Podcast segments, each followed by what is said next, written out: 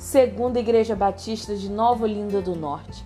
Essa é mais uma reflexão da nossa série de estudos Crescendo na Vida Cristã.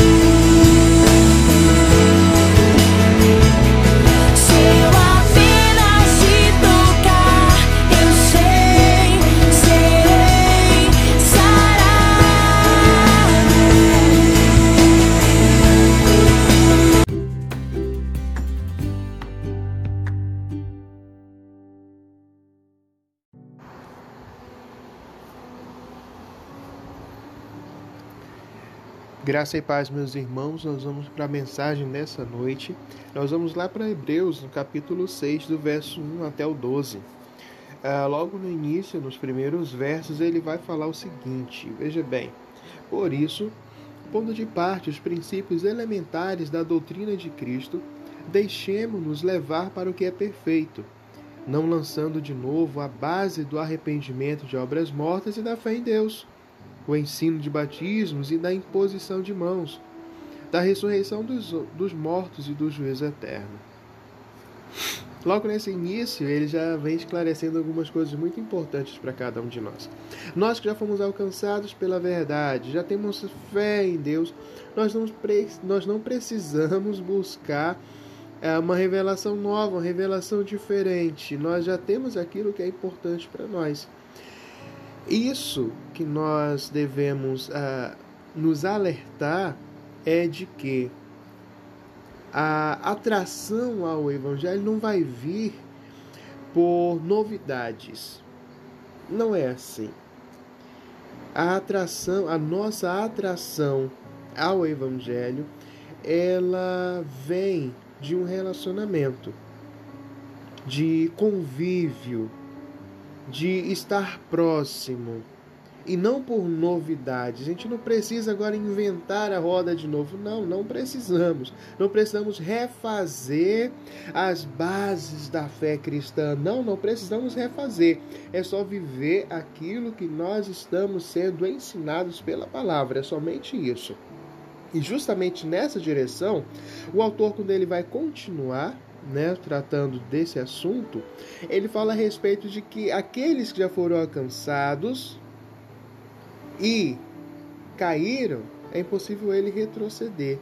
É justamente ele está esclarecendo aqui para nós que é aquele que foi, que, que foi alcançado, que experimentou de fato uma novidade de vida, que foi limpo realmente, ele não vai querer se sujar de novo que a vontade de Deus ela é boa, ela é perfeita, ela é agradável. Aquele que alcançou misericórdia não vai querer voltar novamente para a culpa, para o pecado. Se de fato foi limpo, se de fato, nós não estamos falando aqui de salvação, não. Nós estamos falando da vida no altar, né? Estamos falando a respeito disso. E justamente por aquele que foi limpo querer continuar a conviver, né, a ter esse relacionamento com Deus, que lá no verso 7 ele fala com a gente: olha só, porque a terra que absorve a chuva, que frequentemente cai sobre ela e produz erva útil para aqueles por, por quem é também cultivada, recebe bênção da parte de Deus.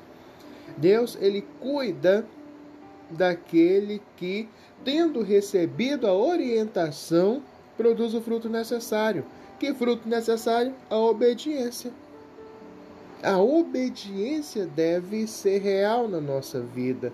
Olha que diz aqui: a chuva cai sobre a terra, a terra absorve né, aquilo que ela precisa para produzir e ela produz o fruto para aquele por quem ela foi cultivada e ela recebe bênção do Senhor. Está fazendo aqui uma é uma ilustração, mas que nós precisamos trazer para nós isso, para cada um de nós. Aquilo que nós recebemos de orientação do Senhor, Deus tem nos dado todos os dias a oportunidade de sermos ministrados por Ele, pelo Seu Santo Espírito, para que nós possamos produzir o fruto necessário. A ferramenta Ele está dando para nós. A gente não produz de nós mesmos. Ele está dando a ferramenta para nós. A gente precisa produzir. E ele termina falando algo mais sério ainda. Mas se aquela terra que recebe a chuva, que absorve ela, que recebe nutriente, nutriente necessário, aí o verso 8, mas se produz espinhos e abrolhos, é rejeitada, e perto está da maldição, e o seu fim é ser queimada. Existe a consequência.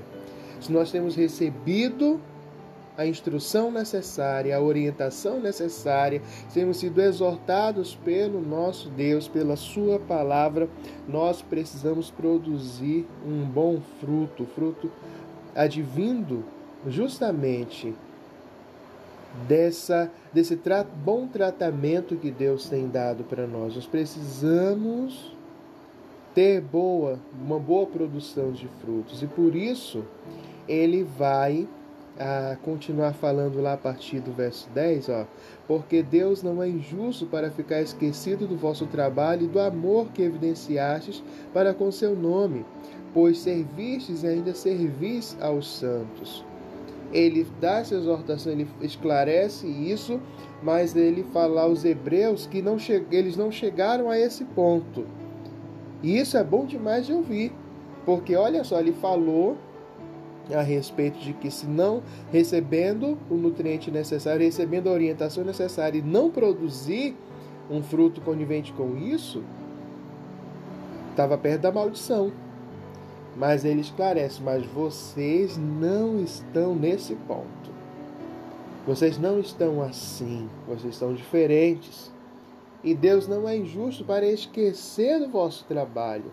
Aleluia, que bênção. Então, meus queridos, vamos trazer isso para nós.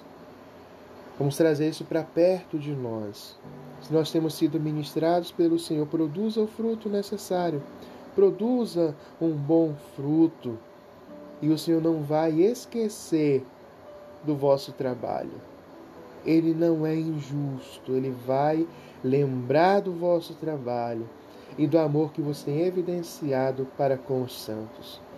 Que Deus te abençoe e fale ao teu coração, ministre no teu coração como ele tem ministrado ao meu. Que Deus te abençoe.